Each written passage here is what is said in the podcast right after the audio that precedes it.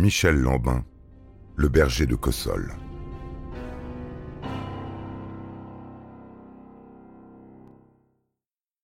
Pierre Batty n'a aucun doute sur la véracité des propos de Nicole. Je l'ai entendue une dizaine d'heures et elle m'a détaillé neuf assassinats. Aussi incroyable que cela puisse être, l'enquête a tout confirmé. Il n'a aucun doute non plus sur l'implication de Lambin et Fornassari dans la mort de Robert Ludy. Il s'appuie pour cela sur l'écoute téléphonique édifiante de Thierry Fornassari et les efforts de Lambin pour changer le canon et le percuteur du Colt 45, arme du crime, découverte en perquisition. Lorsqu'il relate comment Lambin a tenté, lors d'un interrogatoire, de faire croire que l'arme appartenait à Guéret, l'accusé sort de sa torpeur mimée par des yeux désespérément clos depuis le début du procès. C'est pas vrai, j'ai jamais dit ça. Soit. Puis il se tait et Pierre Batty reprend. Il rappelle que des témoins ont situé Émile Fornassari au domicile de Robert Ludy quelque temps avant le meurtre. Accompagné du père de Séverine, William Laurent, il avait gentiment invité Robert à ne plus entrer en contact avec la jeune femme. Pour lui, il n'est pas surprenant que Nicole ait attendu l'incarcération quasi définitive de Lambin pour parler. Elle prenait moins de risques en sachant qu'il était condamné à vingt ans pour le meurtre de Guéret. Que Lambin soit avec une jeune fille de vingt ans et qu'elle lui fasse un enfant est peut-être un facteur déclenchant. Ce à quoi Nicole répond aussi sec. Croyez-vous que je puisse être en adoration devant un être pareil, jalouse de ce monstre, de ce pilier de prison? Chaque fois qu'il couchait ailleurs, ça me soulageait. Notons que Nicole vit toujours au domaine, trop attachée à ses bêtes, dit-elle, pour quitter l'endroit.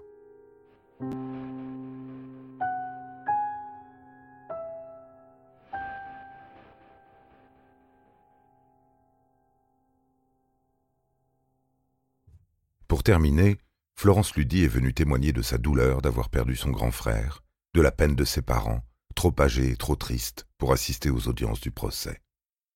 44 témoins ont été entendus sur les 45 prévus. Thierry Fornassari, neveu d'Émile qui était détenu à Grasse pour ses liens avec un trafic de stupéfiants, n'est pas revenu en prison après sa dernière permission. Comme Tonton en 2001, il s'est fait la belle. Dans la soirée du 19 décembre 2017, le président de la Cour d'assises des Alpes-Maritimes, Benoît Delaunay, condamne le berger du milieu à une peine de réclusion à perpétuité, assortie de 22 ans de sûreté, pour le meurtre de Robert Ludy. Peine conforme aux réquisitions de l'avocat général, Marini Navali. Émile Fornassari écope de la même peine, sans période de sûreté. Tous les deux font appel. Au vu de ce qui s'est dit au procès et des éléments supplémentaires en leur possession, les familles Leka et Erajdi font également appel du non-lieu et déposent un mémoire devant la Chambre de l'instruction en février 2018 par l'intermédiaire de leur avocat, maître Jean-Pascal Padovani. Les constatations techniques à la ferme du Bayou à Cossol corroborent l'ensemble des déclarations de Madame Rossi.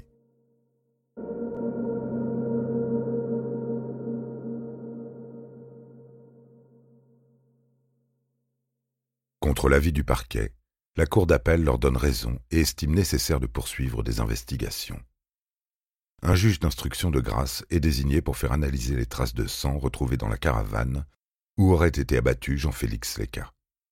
S'ensuit une confrontation entre différents témoins qui ont eu connaissance de cet assassinat. La dépouille du malfaiteur corse a été brûlée pendant trois jours, souligne maître Padovani. Les pompiers d'Andon en ont témoigné puisqu'ils se sont déplacés pour éviter une éventuelle propagation du brasier. Un laboratoire de Draguignan confirme que les fragments osseux retrouvés sur les lieux du brasier sont bien humains.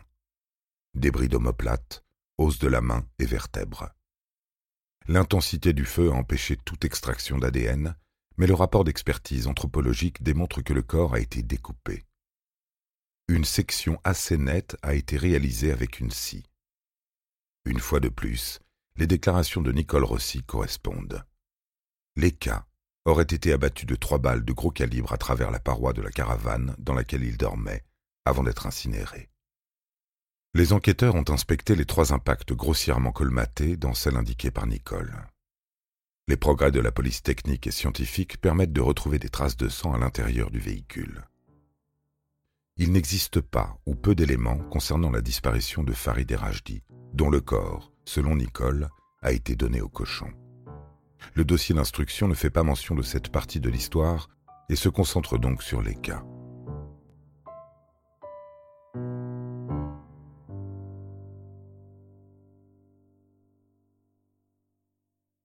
Ce n'est que le 6 avril 2021 que Michel Lambin et Émile Fornassari, tous deux toujours détenus, apprennent qu'ils sont renvoyés devant la cour d'assises des Alpes-Maritimes pour les assassinats de Farid Rajdi et de Jean-Félix Leca.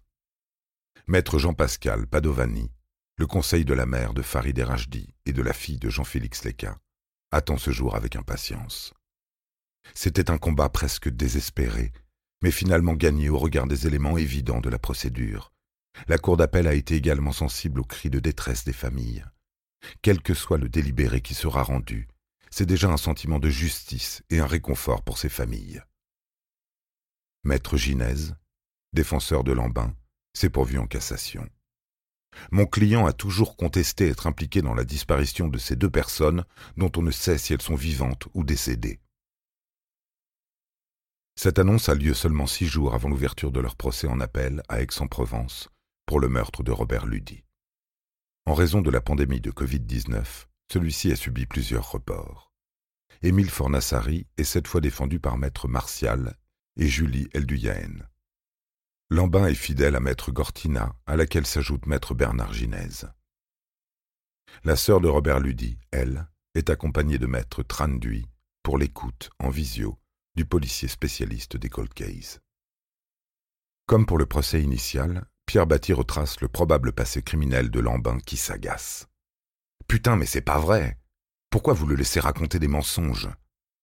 L'enquêteur, qui connaît bien l'oiseau, fait comme s'il ne l'avait pas entendu piaffer. En lisant la déposition de Nicole, on peut penser à un scénario digne d'un Tarantino survolté. Pour autant, c'est vérifié par divers témoignages qui accréditent son récit. À peu de choses près, ce procès est le même que le précédent. Les mêmes témoins, les mêmes accusés, les mêmes faits, les mêmes conditions. À l'ouverture des débats, le président s'était informé auprès d'un médecin quant à l'état de santé de Lambin. Peut-il y avoir une simulation éventuelle? L'expert avait alors donné une réponse d'expert. C'est difficile à dire.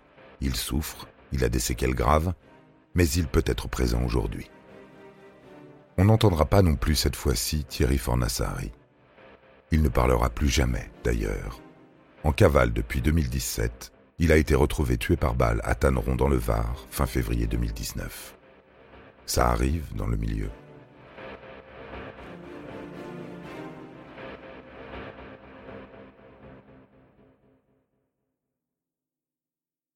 Quinze jours s'écoulent et vient le moment des plaidoiries, très redouté par maître Ginèse, tant son client est catalogué, jugé selon lui avant même que les jurés s'asseyent. Son désarroi se comprend à travers ces mots. Il ne s'agit pas de défendre un voyou, un braqueur, mais le tueur de Cossol, le serial killer cannibale. On le rend coupable de crimes avec des bouts de dossier. C'est pas le seul Robert Ludy. Il a un palmarès, Lambin. Il est coupable de tout, puisque Nicole le dit. Dans ce procès, on a dérapé, car il s'agissait de Lambin. L'avocat déambule devant la cour et revendique que la seule chose vraie dans ce dossier était l'assassinat de Guéret en 2004, pour lequel Lambin avait déjà payé sa dette. Il accuse les enquêteurs d'avoir fait des raccourcis pour pallier leur manque de preuves dans l'affaire Ludy. Le pilier de l'accusation, c'est Nicole, et sans elle, il n'y a rien. Elle le déteste, elle veut l'éliminer judiciairement. En 2009, elle a eu l'occasion avec l'affaire Guéret. Mais elle l'a balancé, alors il ne faut plus qu'il sorte. Ginès sous-entend que l'ex-compagne n'a pas hésité à en rajouter pour être sûre que l'embin coule. Elle instrumentalise la justice, elle ment par nécessité, car elle a peur de l'embin, explique-t-il. Lorsque vient le tour de maître Isabelle Gortina, elle remet sur la table la jalousie de Nicole pour la nouvelle compagne de son client. Toute l'histoire part quand Michel Lambin l'a quittée pour une femme plus jeune. Pour Nicole, c'est une catastrophe. Charge à maître Gortina de décrédibiliser également la preuve à charge, l'arme du crime.